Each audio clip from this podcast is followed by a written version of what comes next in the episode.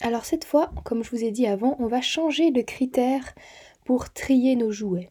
Donc là, avant c'était avec la couleur, maintenant on va trier avec la grandeur. Vous voyez, c'est le pictogramme d'une règle. Ça veut dire qu'on va mettre sur la gauche les petits jouets et sur la grande, sur la droite les grands jouets, pardon. Donc les jouets maintenant vous les connaissez. le premier, la flûte. Alors la flûte, elle est plutôt grande. J'espère que vous êtes d'accord avec moi. Donc on va la mettre ici à droite.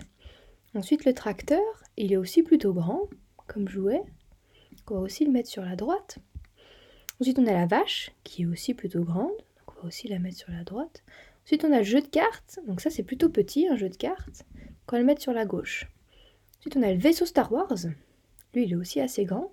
Donc on le met sur la droite. On a la dinette. Alors ça, c'est plutôt petit, une dinette. C'est un, modèle réduit. Ensuite, on a le Teletubbies, qui est aussi assez grand, vu que c'est une peluche, donc elle est assez grande. On a la poupée Barbie, qui est aussi assez grande. Donc je vais la mettre